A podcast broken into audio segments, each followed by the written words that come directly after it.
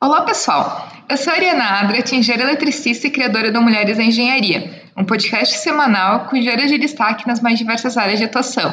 Durante as minhas conversas com elas, vamos falar de seus projetos, carreiras, novas tecnologias, cases de empreendedorismo e muito mais. Eu tenho certeza que vou aprender em cada episódio e espero que você também. E o Mulheres na Engenharia já está no Instagram, no Twitter, no iTunes, no Spotify. Você pode seguir o podcast por lá ou então acessar o site www.mulheresengenharia.com. E a minha convidada para esse episódio é Lívia Tiso, engenheira química, mas que atua como engenheira de automação na indústria petroquímica, com foco em transformação digital e indústria 4.0.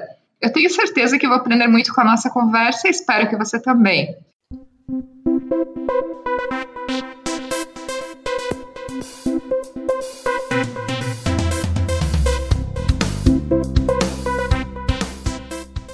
Lívia, seja muito bem-vinda ao podcast Mulheres da Engenharia. Muito bom te receber aqui para te conhecer um pouco e também para saber o que, que uma engenheira química tem a ver com uma engenharia de automação. Então, assim, vai ser um episódio muito interessante. Então, seja muito bem-vinda. Obrigada, Ariana. Tô super feliz também de estar aqui é, gravando com você esse, esse podcast, depois de eu ter me oferecido, inclusive, né? Acho que é interessante contar isso. que eu entrei em contato com você, porque eu acho o podcast muito legal, ouço vários episódios sempre, e queria muito contar um pouquinho da minha história, porque eu acho que tem bastante coisa para compartilhar. Então, muito obrigada pelo convite. Lívia, até para a gente começar conhecendo um pouco de ti, conhecendo um pouco da tua história.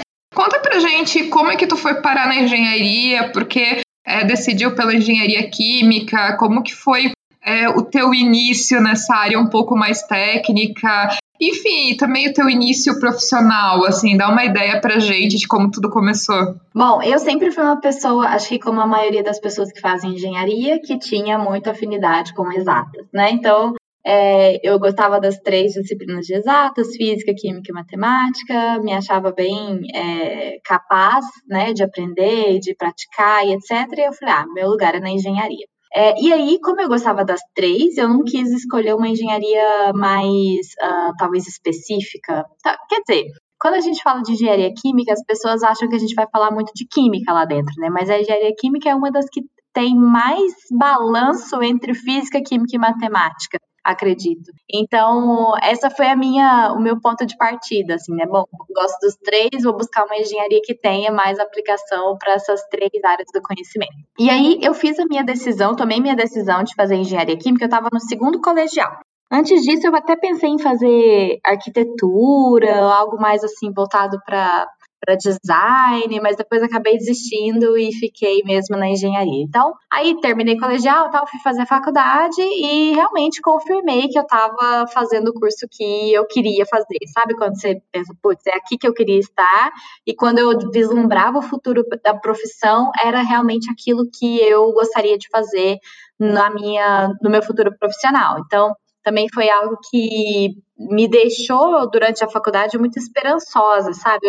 Ao contrário de algumas pessoas que às vezes pensam, putz, acho que eu não estou no lugar certo, esse curso não é para mim, eu me sentia completamente oposto disso. Eu me sentia realmente, nossa, é aqui que eu queria estar, me encontrei, acho muito bom e gosto muito disso. E aí, no final do, da engenharia química, no último ano, a gente tem uma disciplina de controle de processos, né? E aí eu começo a contar um pouquinho da, da pergunta que você me fez sobre como é que eu vim parar na automação, né? Sendo engenheira química. Então, como toda engenharia, o último ano é talvez aquele ano que te dá aquele alívio, né? Você fala, nossa, tô acabando, tô na reta final, agora é focar no TCC Geralmente as matérias é, do último ano, no meu caso, não eram as mais pesadas, a do penúltimo, assim, do quarto ano eram as piores, né? Então você chega no último ano já com aquela sensação de alívio, de it easy, pegar um pouco mais leve, só acelerar nas entregas finais e se formar.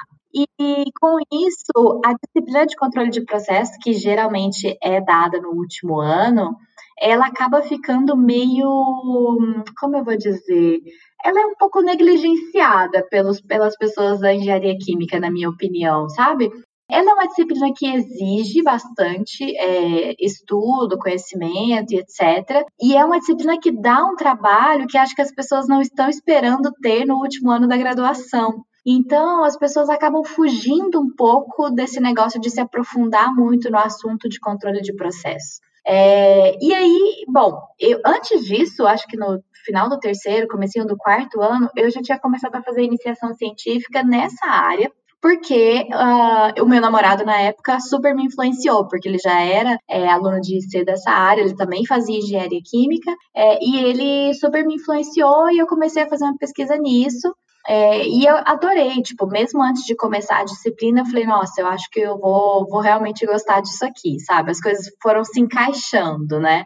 E, e aí, quando eu cheguei para fazer a disciplina, eu já estava até mais preparada que os meus colegas, porque eu já tinha aprendido um pouquinho do básico com o meu orientador, né? Bom, e aí, quando eu finalizei a graduação, resolvi fazer mestrado. Falei, vou fazer mestrado, porque na época o meu atual marido, né, na época namorado, já tinha ido para Campinas fazer é, Unicamp, fazer mestrado na Unicamp. Aí eu esqueci de falar, né? Eu fiz graduação em Uberlândia, sou de Minas Gerais, é, fiz graduação na minha cidade natal. E aí, quando eu terminei, eu falei, tá, vou sair da casa dos meus pais, eu e meu namorado, a gente tinha resolvido morar junto e para isso a gente precisava se manter. Ele já tinha a bolsa do mestrado na Unicamp e eu resolvi me inscrever também para o mestrado na Unicamp para também ser bolsista e a gente se bancar lá e começar a nossa vida juntos. Bom, e aí até essa foi uma pergunta que uma pessoa me fez hoje e eu falei que eu ia responder aqui no podcast. Nessa época eu saí da casa dos meus pais, né? Porque durante toda a graduação eu estava na casa dos meus pais ainda. E, e aí eu resolvi sair, e aí foi aquela polêmica, assim, nossa, você vai sair de casa para morar com o namorado e tal. Era uma coisa que na minha família era um pouco uh, tabu até. E eu sendo neta mais velha, assim, dos dois lados, era meio que, putz, você vai dar mau exemplo para todo mundo, menino, não faz isso. E, enfim, aquele drama, né? E aí a minha mãe, na época, até me sugeriu: olha, eu acho que você devia passar no cartório e se casar com ele antes de você ir, antes de sair de casa e morar com ele, não sei o quê. Eu falei, mãe, relaxa. Eu sou mulher, tô fazendo engenharia, tô terminando engenharia. Se eu me caso agora, eu fecho um monte de portas no mercado e eu tenho certeza absoluta disso, né? Então aqui Naquela época, 10 anos atrás, eu já tinha consciência de que, sendo mulher no mercado da indústria, é, chegando para trabalhar numa primeira oportunidade casada, nossa, eu ia ser realmente é, julgada. Eu tenho certeza disso. Até hoje a gente passa por isso, né? Então, ainda mais no começo de carreira. E aí a minha mãe, ok, né, aceitaram, engoliram e eu fui para Campinas fazer meu mestrado na área também de controle e automação. Bom, e aí no mestrado é, eu, eu, eu considero que o meu mestrado foi particularmente uma especialização, na verdade, porque eu fiz um ano, eu cursei todas as disciplinas, eu aprendi bastante sobre coisas que eu precisava para complementar a minha experiência acadêmica. É, e eu também comecei uma pós-graduação em paralelo, porque eu já tinha uma, uma ideia de que eu queria ir para a indústria, né? Eu não, não queria seguir carreira acadêmica. Então, quando eu terminei o primeiro ano do mestrado, que eu ia começar a escrever minha dissertação, eu, surgiu uma oportunidade de, de me inscrever para uma vaga na Braskem, que é onde eu trabalho até hoje. É, na época, eu recebi esse, um e-mail com a descrição da vaga é, no meu e-mail da Unicamp, como aluna da Unicamp. Então, a pessoa que era o meu ex-chefe na época, ele é, postou esse e-mail, enviou o e-mail para a lista de alunos né, da pós-graduação, e ele buscava especificamente isso. Uma pessoa graduada em engenharia química com conhecimentos em controle e automação de processos. E aí ele listou uma série de requisitos, e a hora que eu li, eu falei: peraí, essa pessoa me conhece, porque está listando exatamente o que eu sei fazer exatamente as minhas uh, capacitações. E aí falei com meu namorado e resolvi me inscrever. Na época a gente, claro, morava em Campinas e a vaga era para Santo André que era no, no Grande ABC. E não era algo super distante, era como que uma hora e meia, né, duas horas no máximo de, de, de carro ou de ônibus. E eu resolvi me inscrever, meu, meu namorado me apoiou e falou, vai fundo. E nessa eu passei nesse processo seletivo. Então foi assim, é, foi um, um, misto de estar no lugar certo, na hora certa, com um misto também de estar preparada com o ticket na mão para aquele trem que passou, sabe? Aí ele passou e eu entrei, porque eu estava com o ticket na mão. E foi uma oportunidade que realmente, na época, eu já reconhecia que era uma oportunidade maravilhosa. E hoje eu confirmo, né? Já estou fazendo nove anos de, de Braskem agora no mês que vem, é, e sempre dentro da automação, como engenheira química dentro da automação. E é, é super importante assim frisar que é uma, uma área uh, dentro da automação muito bem valorizada na indústria química, na indústria petro, petroquímica. E são profissionais, como eu disse no começo, é, raros, porque muitos dos meus colegas de engenharia química não, não curtem muito a área de controle e automação. Então, você vai procurar um profissional desse no mercado, é difícil de encontrar. Então, ou você tem que formar um profissional de engenharia elétrica em processos é, químicos, para que ele entenda de controle de processos químicos, né, um pouquinho mais a fundo, é, ou você pega um profissional da engenharia de controle e automação, que você também provavelmente vai ter que complementar esse conhecimento de processos com eles, mas é lógico que eles também têm um viés, é, por exemplo, de sistemas, que é mais é, de redes, que é mais forte do que um engenheiro químico. Então, são duas profissões, ou três profissões, que se encaixam muito bem dentro de uma área só, que é a área de automação de processos. É, então, é mais ou menos por aí. Acho que eu respondi uma parte das suas perguntas. Para ver, assim, como, como que é a vida, assim, né? O é, casamento, vivendo com a bolsa de mestrado, eu acho é muito legal, assim, até muitas vezes os perrengues e muitas coisas que a gente passa no início de carreira, mas que acho que faz parte do amadurecimento e faz parte de ah, é, da gente da gente estar tá preparado. E assim, até tu falando da questão de oportunidade, eu vejo que é muito aquela questão de muita gente fala que é sorte, né? Mas sorte, na verdade, é a combinação é, de estar preparado quando é, as oportunidades surgem. Então, surge uma oportunidade, mas tu não teria sorte de ter conseguido ir para uma área que tu ia gostar, que tu gostasse de atuar, se tu não tivesse se preparado durante muitos anos para realmente ter o perfil que, como tu falou, assim, na hora que tu leu a descrição da vaga, Tu falou assim, igual Roberto Carlos, assim, essa cara sou eu. É, exatamente. Foi isso mesmo. É, e eu me lembro da sensação até hoje, assim, é muito engraçado, marca muito, né? Mas e Lívia, até pra gente é, que não é da área de, é, de química, não, não conhece muito, eu acredito que a maioria dos ouvintes nunca entraram dentro de uma indústria química, né?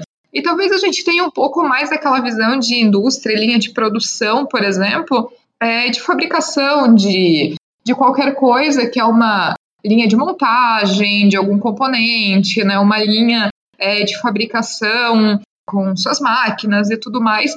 E a indústria química, ela talvez ela tenha suas características um pouco mais é, peculiares. Então, assim, tu pode até é, comentar um pouco sobre é, para o pessoal entender o que, que é exatamente esse, essa automação e as mudanças até que é, a própria automação está levando para a indústria química, no sentido de hoje se fala muito de indústria 4.0, né? Até para o pessoal ter uma noção do que, que é automatizar um processo numa indústria química, até para fazer um paralelo com é de uma maneira que quem não é da área também entenda um pouco é, do que tu faz no teu dia a dia. Claro, claro. Eu vou, eu vou começar dando um exemplo mais simples e aí depois eu parto para um exemplo na indústria que eu acho que é mais fácil de assimilar. Mas não é nada, não, não tem bicho de sete cabeças, tá? É uma coisa, na verdade, muito simples, na minha opinião.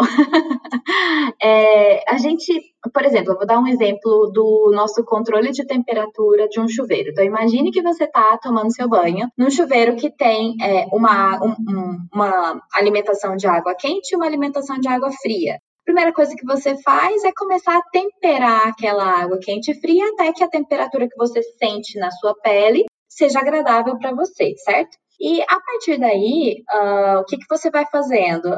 Você vai ajustando de acordo com a sua necessidade. O que a gente faz com o controle de processos automatizado é, na verdade, usar um sensor que vai medir a temperatura dessa água que está chegando no seu corpo e vai enviar esse sinal para uma lógica, um controlador, um algoritmo, que vai então comparar com o desejado. Então, a gente geralmente gosta de água um pouco acima dos 36 graus ou 36 graus e meio, que é a temperatura do nosso corpo. Então a gente vai ter, cada um tem o seu set point, né, que é a temperatura desejada, cada pessoa gosta de um jeito.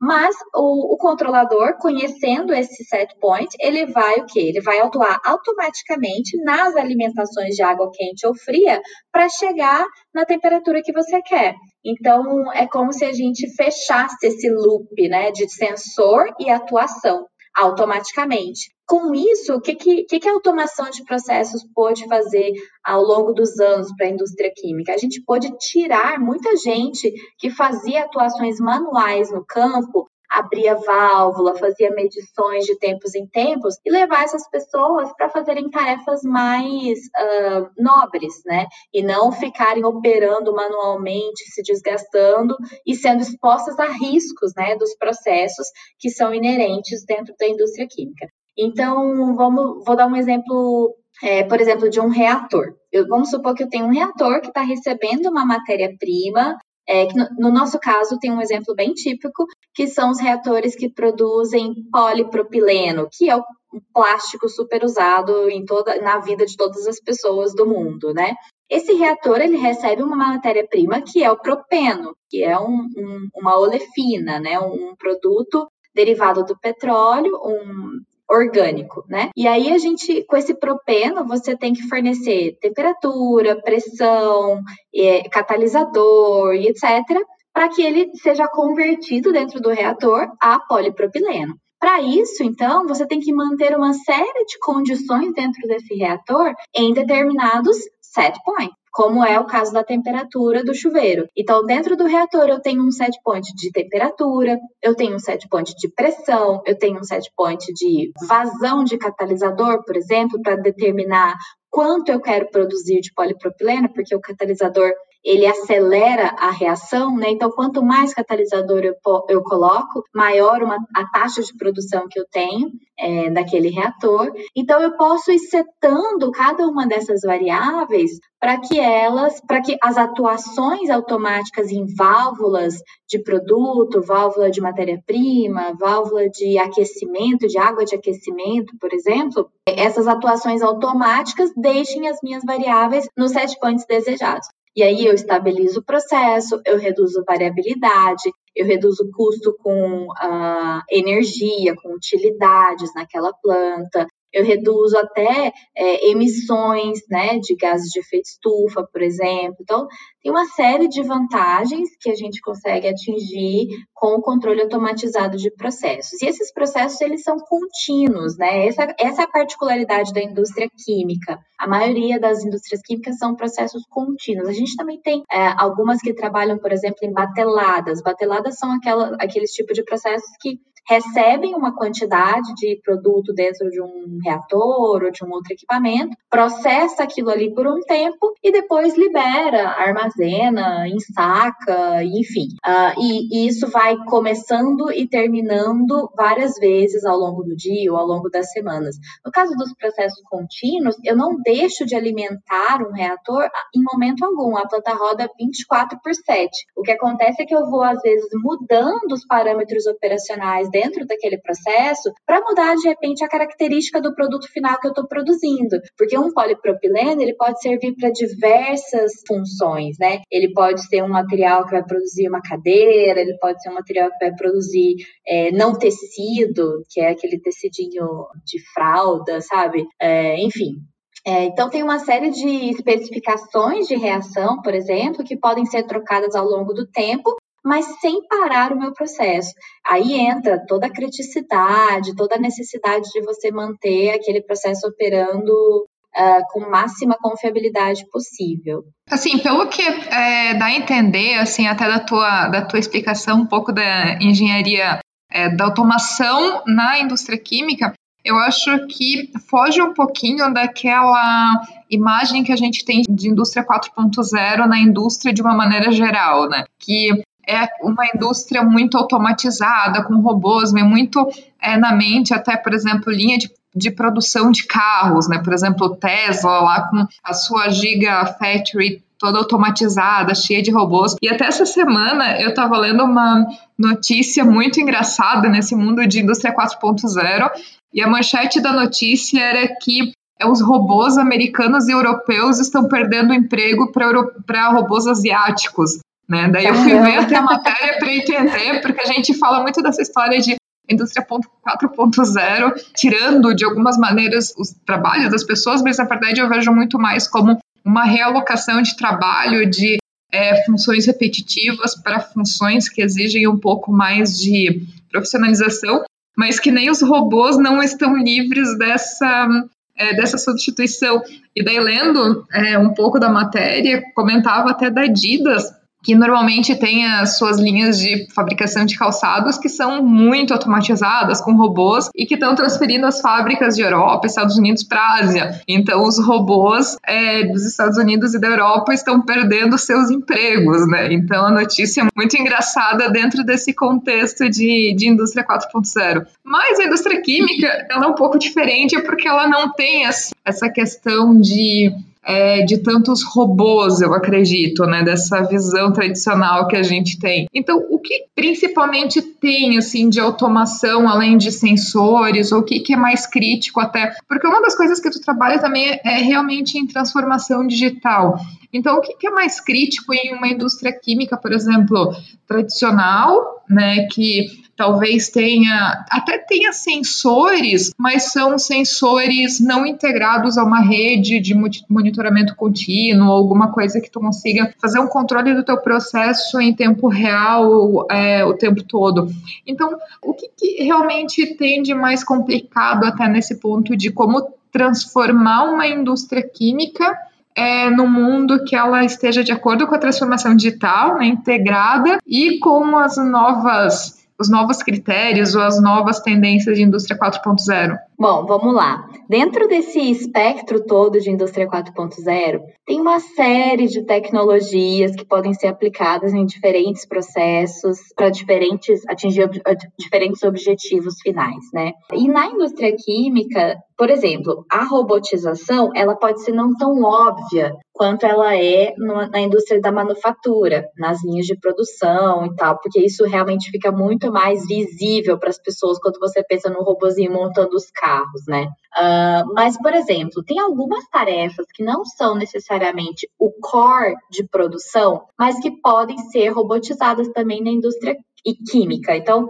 por exemplo, eu tenho altos equipamentos, eu tenho equipamentos com alturas muito grandes, como uh, colunas, torres, uh, tochas, que precisam ser inspecionados de tempos em tempos para garantir que não há nenhuma corrosão, nenhuma deteriorização do material externo ali daquela, daquele equipamento, né? E aí, o que, que eu preciso fazer se eu não tenho como fazer isso com um robô, por exemplo? Eu preciso montar um andaime e preciso botar, ou então eu preciso contratar alpinistas e alpinistas capacitados em inspeção de equipamentos para que eles percorram todo aquele equipamento correndo um sério risco é, e fazendo uma atividade super crítica. Agora, se eu tenho, por exemplo, um drone que vai filmar aquele equipamento para mim. E eu posso usar, inclusive, um software de reconhecimento de imagens posteriormente para garantir que não há nenhuma fratura, nenhuma corrosão significativa. Eu estou ganhando muito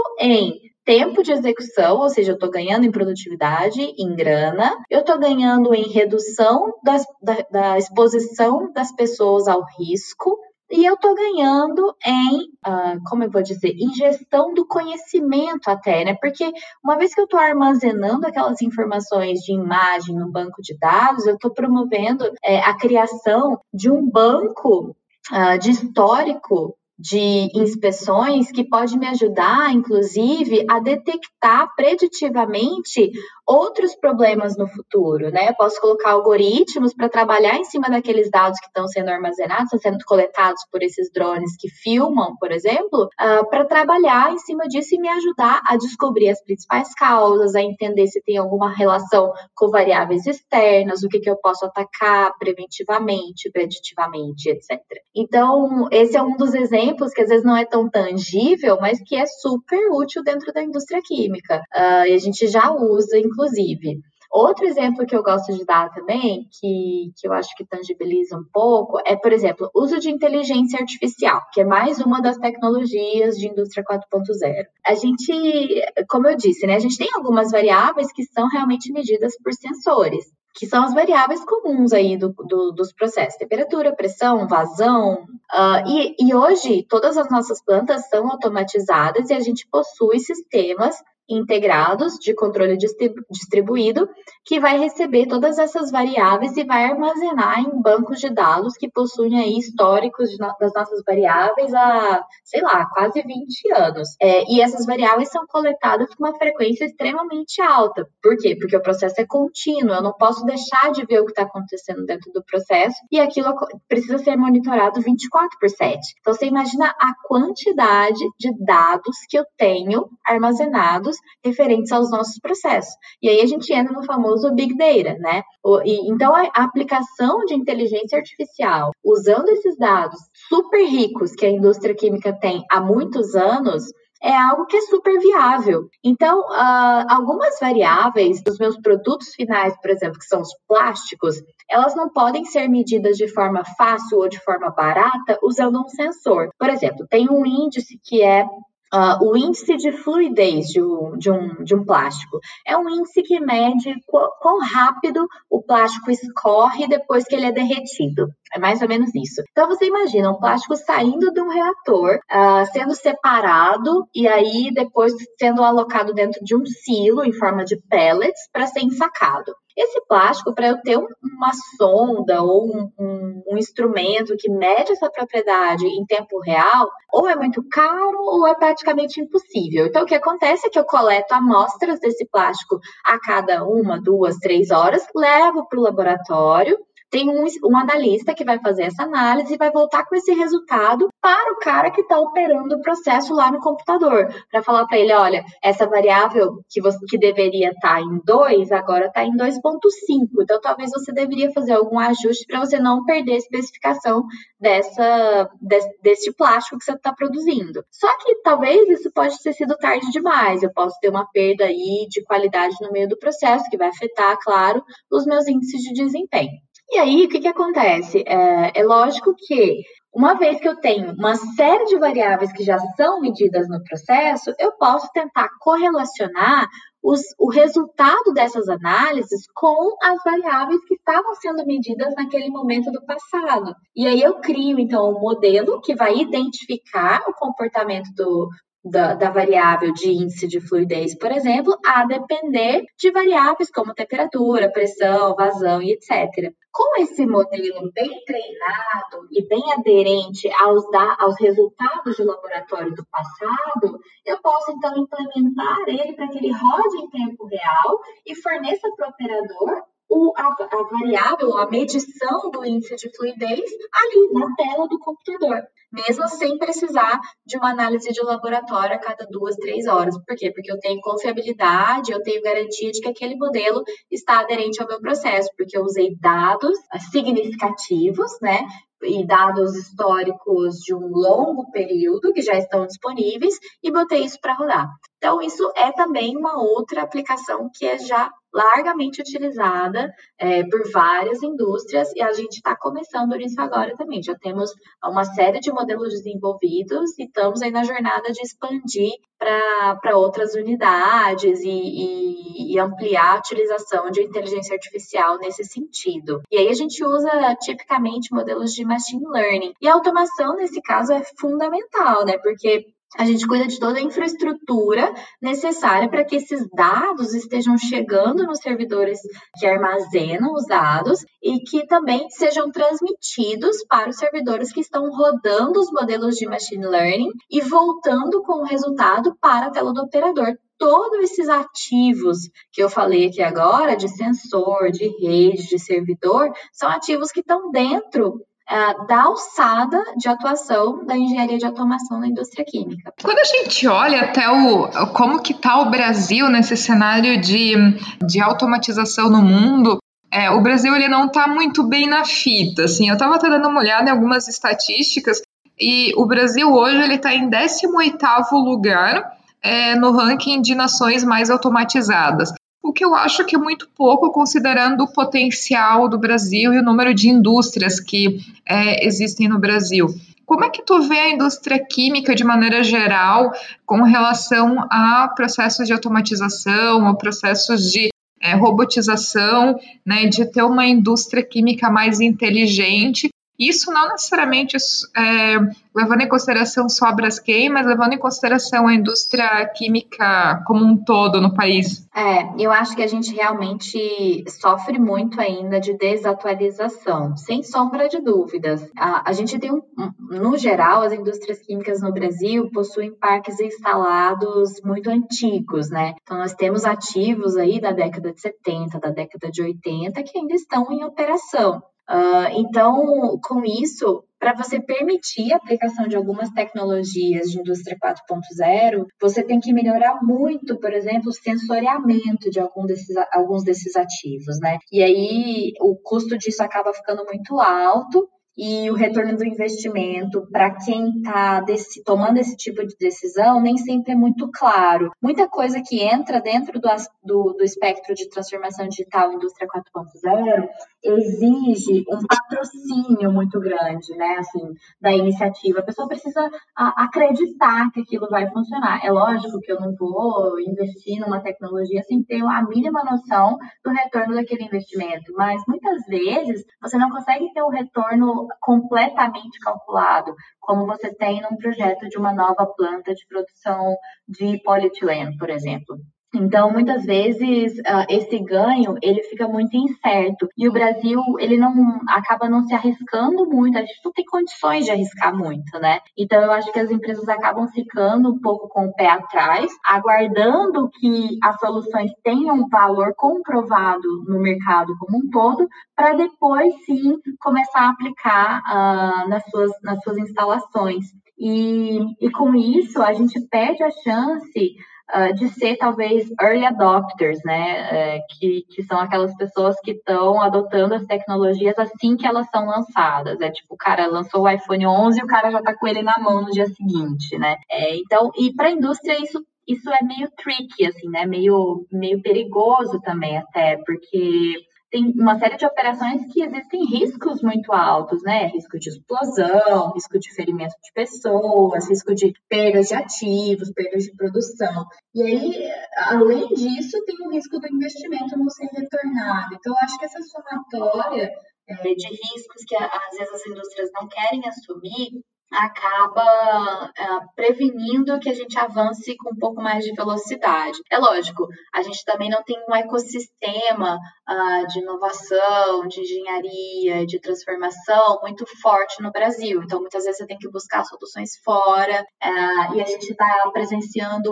o que muita gente chama também de limbo das provas de conceito, né? Quando você tem uma nova tecnologia, muitas pessoas primeiro fazem uma prova de conceito, que seria uma espécie de piloto, talvez, cada pessoa chama de um nome.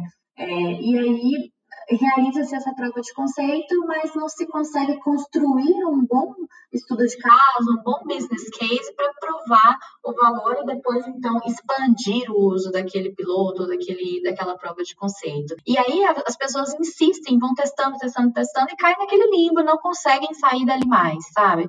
Então eu vejo também que falta muito direcionamento e foco no sentido de se entender por que, que eu preciso testar aquela tecnologia e não apenas, ah, eu vou comprar essa tecnologia porque eu sei que ela está na moda, está todo mundo usando e eu preciso implementar no meu processo. Não, acho que você precisa dar 10 passos para trás e começar a conversar com as pessoas e entender quais são os seus problemas, onde você precisa melhorar, quais são os seus gaps atuais, quais são as suas dores. E aí sim, partindo disso, buscar a tecnologia e se lembrar sempre que quem, quem muda são as pessoas, né? As pessoas têm que ser envolvidas do começo ao fim. Então, é, tem uma série de fatores aí que eu acho que o Brasil acaba uh, perdendo bastante nessa jornada, e as grandes empresas brasileiras que querem se destacar, elas precisam sair na frente, né? Elas não têm referências para pegar internamente. Elas precisam ser as primeiras, precisam dar grandes passos uh, e buscar referências muitas vezes externas, né? Fora do Brasil. Então, acho que é mais ou menos por aí. Eu vejo também a indústria química como uma indústria, de certa maneira, é, de commodity, né? Porque muitos componentes químicos, eles é, não existe um fator muito é, diferenci que diferencia muito é, uma empresa da outra, né? Porque é, são componentes químicos, produtos químicos que, de maneira geral, são é, produtos normalizados, que têm uma determinada composição, têm características técnicas que têm que ser é, seguidos no produto final. Então, eu vejo que basicamente é uma indústria de commodity. E é, como que talvez esse atraso que a gente está no, no Brasil não está deixando as indústrias aqui até é, sem competitividade? Porque, por exemplo, é, o plástico, seja ele qual tipo for, é, se uma indústria nacional não consegue ser competitiva porque está com custo de produção é, alto, está com uma, é, um nível de qualidade ou de consistência de processo talvez não tão é, apurado, é, com certeza existe muita, muita oferta do mesmo produto no mercado externo e de muitos países, muitas vezes, com um custo de produção muito barato, ou que já estão muito à frente é, na automatização de processo. Então, como é que estão as indústrias, assim, no termo de competitividade também? É, no caso da indústria petroquímica, existe um benchmarking que é chamado Solomon, né? É bem famoso na indústria petroquímica. E aí, esse benchmarking, ele mede as empresas que estão no primeiro, segundo, terceiro e quarto quartil. Mas, enfim, a gente se baseia nisso para entender onde é que a gente precisa melhorar, né? Sempre visando ser primeiro quartil. Essa é sempre a meta de qualquer empresa, né?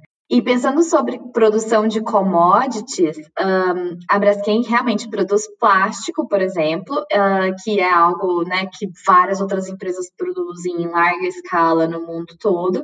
E aí tem um, um, uma tecnologia super interessante que entra dentro desse viés, que é a impressora 3D. Então, assim, hoje a gente vende para clientes, a gente é, é, clientes que são outras indústrias, na verdade, somos B2B, né? E, e hoje qualquer pessoa com talvez acho que menos de mil reais já consegue ter uma impressora 3D em casa. E o que, que essa pessoa física vai precisar?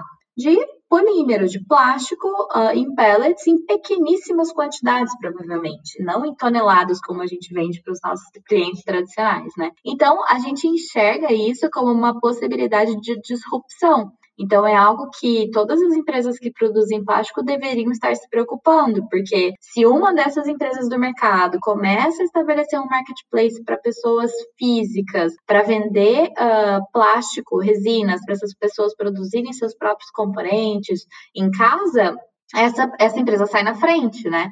Uh, à medida que essas impressoras 3D forem ganhando uh, mais penetração na, nas residências das pessoas, ou mesmo em pequenas empresas que às vezes querem expandir algum portfólio de alguma, algum produto que, ele, que vendem para o cliente final, uh, isso vai ganhar um volume, uma expressividade muito alta, né? Então, essa é uma das coisas que a gente endereça em uma das nossas soluções de transformação digital também. Outro, outros, outra coisa que é super complexa em termos de competitividade, e aí, além disso, além de ser complexo, é, é incerto e é ambíguo, é a questão do carro elétrico. O carro elétrico, ele não usa combustível, né? Então, ele não usa derivados do petróleo. Com isso, a, a, petroquímica, ela recebe uma das frações derivadas do petróleo, que é a nafta, né? E a nafta, ela é um, um subproduto das refinarias, Uh, e quando eu deixo de consumir uh, combustível, gasolina, principalmente dessas refinarias, acaba sobrando mais nafta, né? O, o balanço da, do refino do petróleo acaba sendo deslocado mais para nafta, o que num primeiro momento vai ser ótimo para a petroquímica, que vai fazer com que o preço dessa matéria-prima caia. Porém, é, o que vai acontecer é que talvez, o que pode acontecer, né, é que talvez algumas dessas refinarias deixem de ser competitivas, porque produzir nafta não é tão vantajoso quanto produzir uh, gasolina. E aí algumas refinarias podem começar o quê? A serem desativadas, né, por decisões aí de, de grandes petroleiras. Uh, e, e, aí, o que, que acontece? A gente vai começar a ficar com menor oferta de matéria-prima.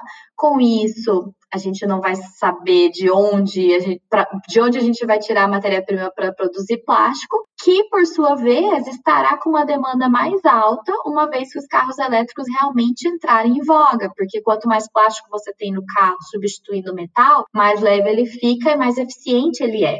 Mais tempo dura a carga daquele carro. Então, olha, olha a complexidade e a ambiguidade, né? Por um, em um primeiro momento, eu ganho mais matéria-prima, depois eu perco, mas no segundo momento, eu tenho mais demanda pelo meu próprio produto e de onde eu vou tirar essa matéria-prima para produzir esse produto, né? E aí vem um outro, um outro produto super relevante para a gente, que é o polietileno verde. Não sei se você conhece, é o polietileno produzido a partir do etileno, que é formado do, é, pelo álcool da cana-de-açúcar, extraído da cana-de-açúcar. Então, é, a matéria-prima é a mesma, o etileno é o mesmo, só que ao invés de vir uh, do produto de petróleo, da nafta, ele está vindo do eteno, que é o álcool da cana-de-açúcar.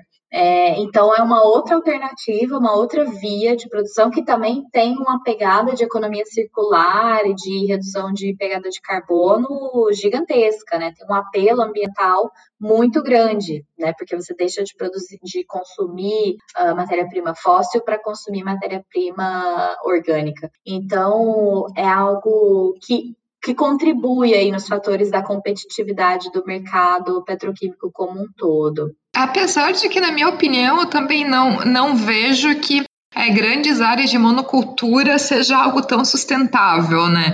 Então, eu acho que o assunto ele acaba sendo até muito complexo, porque se a gente for olhar de uma maneira mais simplista, talvez o, a troca do, do combustível fóssil, como petróleo, por cana-de-açúcar, por exemplo, ou, ou, alguma coisa produzida através de, de alguma matéria-prima vegetal, parece o melhor dos mundos, né? Como algo realmente sustentável, muito lindo. Mas muitas vezes, quando a gente vai no detalhe, porque hectares e mais hectares, tipo, de, de tamanhos absurdos é, de monocultura, porque assim, não vai ser uma fazenda que vai dar conta de suprir essa demanda, né? Também não é algo tão, tão sustentável assim em termos ambientais.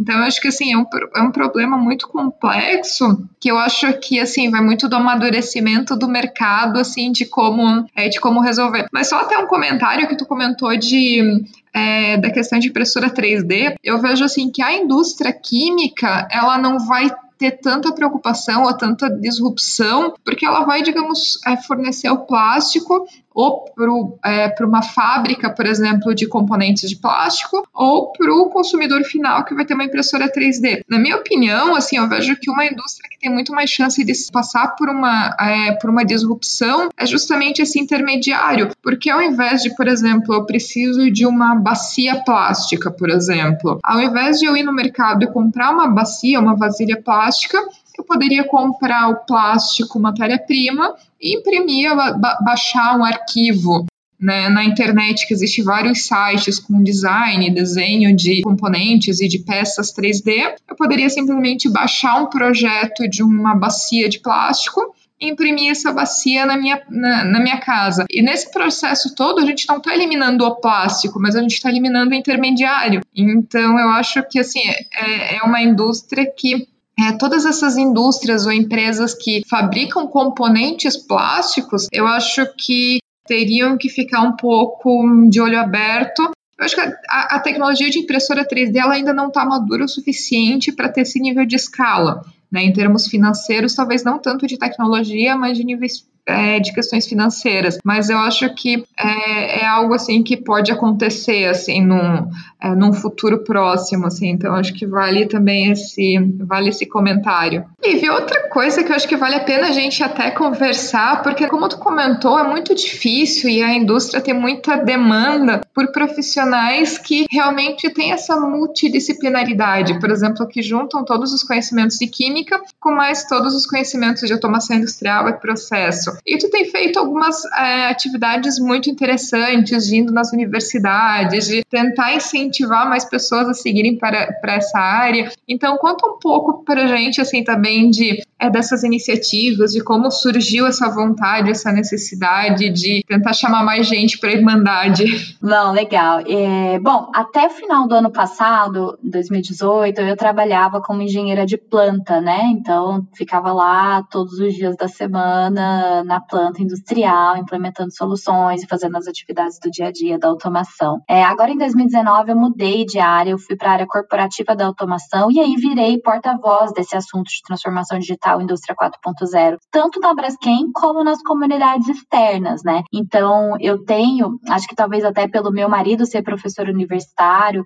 eu tenho uma, um, um amplo canal de comunicação aí com uma série de pessoas da academia, né? Sejam privadas ou públicas, e, e eu também participo de alguns fóruns de automação na minha região que acabam uh, me chamando para algumas palestras, né? Já me chamavam antes, mas esse ano acabou ficando um pouco mais intenso. Mas quando eu vou nas universidades, cara, é sempre o meu o meu tipo de palestra favorito, assim, porque o universitário, ele tem um olho que brilha, sabe? Ele tem esperança, ele tem motivação, ele te olha e fala, putz, eu posso chegar lá, sabe? E ele te olha como um exemplo, ele fica curioso, ele quer saber como é depois que você termina a faculdade vai trabalhar, né? E eles são muito carentes disso, porque a academia hoje, o método de ensino, acho que ele não está acompanhando de forma muito na velocidade rápida o suficiente as transformações que o mundo está passando, né? Então, muitas vezes, o que eu vejo é que a academia ainda está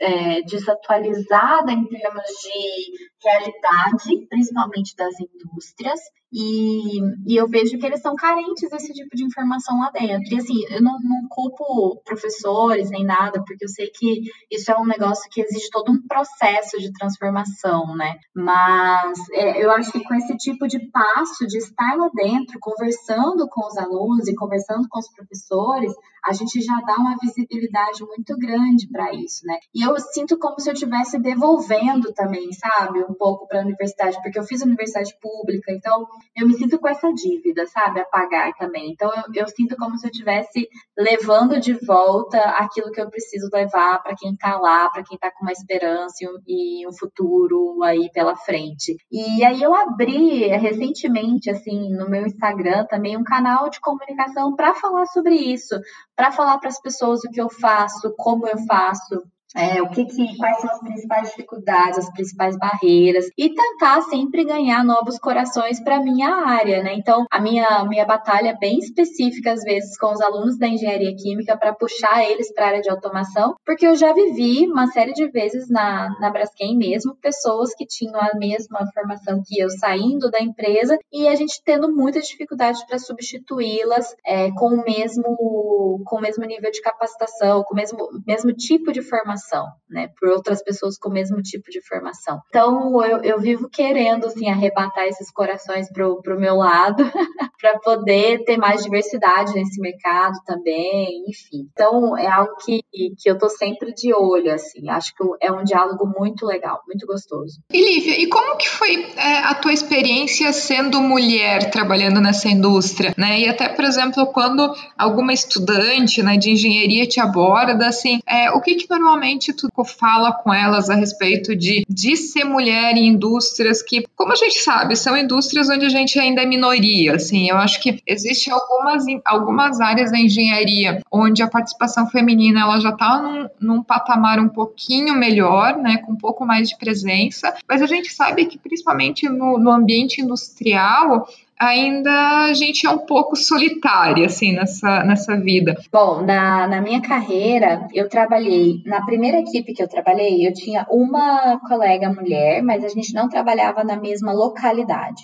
Então, assim, na minha equipe direta, né, que compartilhava o mesmo líder, eu tinha uma colega mulher e três colegas homens. Então, nós éramos do, duas com mais três. Então, era até balanceado, mas a gente não convivia juntas na mesma lo localização. Depois, eu mudei de unidade e nessa unidade eu trabalhei também com uma mulher por um ano, mas os outros dois anos nós éramos cinco pessoas no time e só eu de mulher. E aí agora, depois que eu troquei para essa, essa área mais corporativa, eu sou a única mulher de sete integrantes, incluindo mais um que é o meu chefe. Todos os meus chefes até hoje foram homens. Então, assim, é sim um ambiente mais masculino do que a média do, do, do, da sociedade, né? Se a gente tivesse a média lá, a gente teria até um pouquinho mais de mulheres, talvez, aqui do Brasil, pelo menos. E é um ambiente que, é lógico, eu, na verdade, sou uma pessoa muito privilegiada porque nunca sofri muito com machismo, mas, claro, não, não sofri muito, mas sofri. e, e eu acho que a gente precisa abrir os olhos, sabe? Porque a gente começa a perceber o machismo em algumas coisas que talvez uh, antes estavam enraigadas no, na nossa cabeça como coisas normais, né? Então, é, é uma, quando as pessoas vêm conversar comigo, como as, as alunas vêm me perguntar como é, uh, eu deixo bem claro que sim, que você tem que estar preparada para enfrentar algumas batalhas que talvez você ainda não tenha vivido, que realmente é, dói, às vezes é chato, às vezes incomoda bastante, uh, mas você tem que erguer a cabeça e seguir em frente e botar o seu lugar na mesa, né? Mostrar que você é uma pessoa tem ali relevância, que tem sim a sua a capacidade de estar ali naquele time, por mais masculino que ele seja, porque às vezes a gente se sente muito impostora por ser tão diferente de todo mundo que está ali, né? Uh, mas você tem sempre que se lembrar, tem que fazer o exercício diário de que você sim foi, foi capaz de estar ali naquele lugar e que tem que continuar seguindo as suas batalhas diariamente. Então, eu acho que é, eu estou sempre buscando mais mulheres para trabalhar ao meu redor, justamente para tentar vencer um pouco desse, dessa proporção minoritária que a gente tem aí na, nas bancadas de engenharia na indústria hoje. E eu acho que isso é uma luta contínua que ainda vai ter muito que, o que acontecer, né?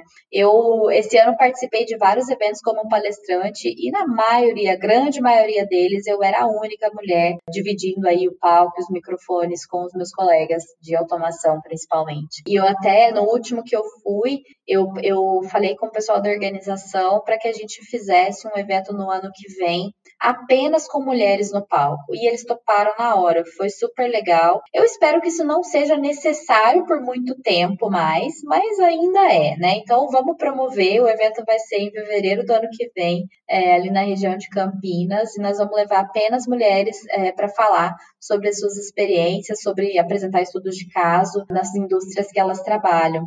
Então, eu assumi essa causa também, sabe? Eu visto a camisa, eu defendo as minhas uh, colegas com unhas e dentes, eu tento dar voz a elas sempre que possível. Valorizo muito as mulheres que são mães nessa carreira, não é o meu caso ainda, mas as mulheres que são mães na carreira de engenharia, na indústria, passam por realmente desafios que a gente não, não tem noção do tamanho que são. Tento sempre ficar atenta, sabe, com esse assunto. Eu acho que é algo que todas nós deveríamos nos capacitar e lutar e, e não desistir aí, porque ainda tem.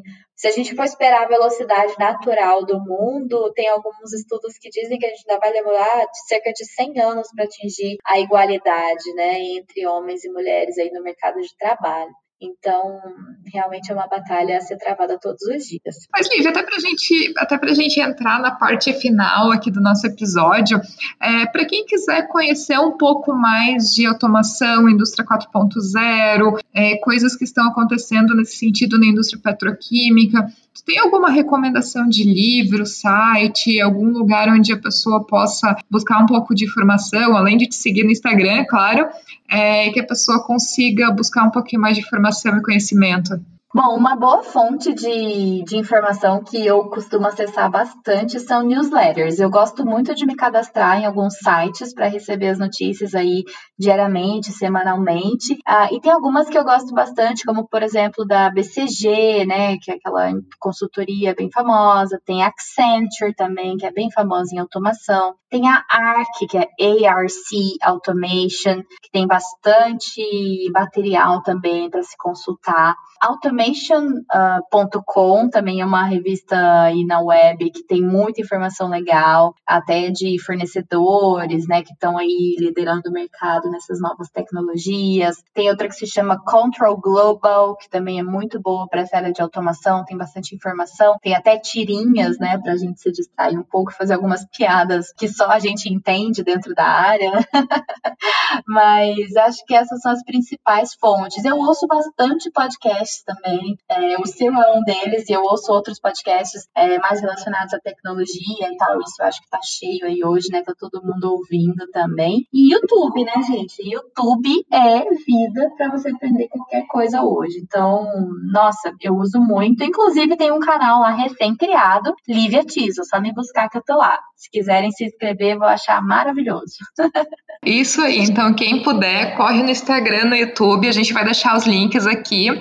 Então sigam a Lívia também, que tem bastante material legal que ela acaba compartilhando, então fica uma super dica. E também, claro, para quem ainda não segue Mulheres da Engenharia no Instagram e não segue é, o Mulheres Engenharia no iTunes, no Spotify, também é, não sei o que está esperando. Então, bora seguir a gente lá também para ficar acompanhando quando chegam os episódios. Mas, Lívia, até para a gente finalizar o nosso bate-papo aqui, que tá uma delícia, se tu puder deixar uma mensagem final de encerramento para quem está escutando a gente, baseado em tanto tempo de experiência, tanta coisa que tu já fez e já aprendeu nessa tua carreira. Então, o espaço é teu. Ah, eu acho que para mim a, a, principal lição que eu tenho assim até hoje nessa minha jornada toda de trabalho é que a gente tá a gente precisa estar sempre em aprendizado contínuo. Você não pode se fechar a novas oportunidades, a novas curiosidades, a entender coisas que não são da sua área, mas que um dia podem ser importantes para você. Sabe, é se abrir para multidisciplinaridade. Na engenharia isso para mim é assim extremamente relevante. Você nunca vai ser uma pessoa sozinha dentro da indústria. Você sempre vai trabalhar com pessoas diferentes que sabem coisas diferentes que você. Então, quanto mais você puder aprender e se capacitar,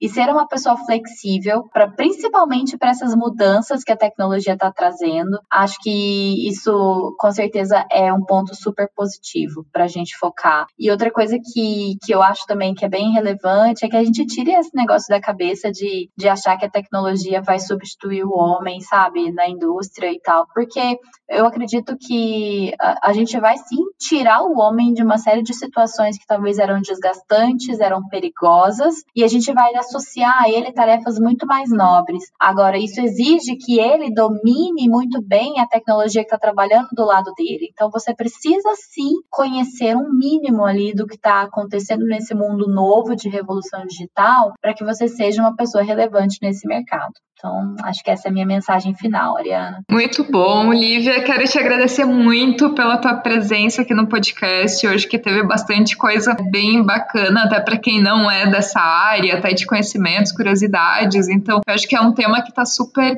é, em alta, né? A questão de transformação digital, indústria 4.0. Então, todo conhecimento nessa área é super válido, assim. Então, é, quero te agradecer de coração, assim, pela tua participação aqui e também tenho certeza que quem está ouvindo a gente vai ter gostado muito desse episódio. Então, muito obrigada. Ah, eu amei também, Eliana. Muito, muito obrigada e espero que seu podcast continue crescendo, que você traga cada vez mais mulheres maravilhosas para falar para a gente e nos inspirar. Obrigadão. E se você que está ouvindo tiver algum comentário, crítica ou sugestão, só enviar um e-mail para ariana@mulheresdaengenharia.com ou então acessar o nosso site www.mulheresdaengenharia.com e deixar o seu comentário. E se você gostou desse episódio, ficarei muito feliz se puder compartilhar com outras pessoas que podem gostar também. Um abraço e até o próximo episódio.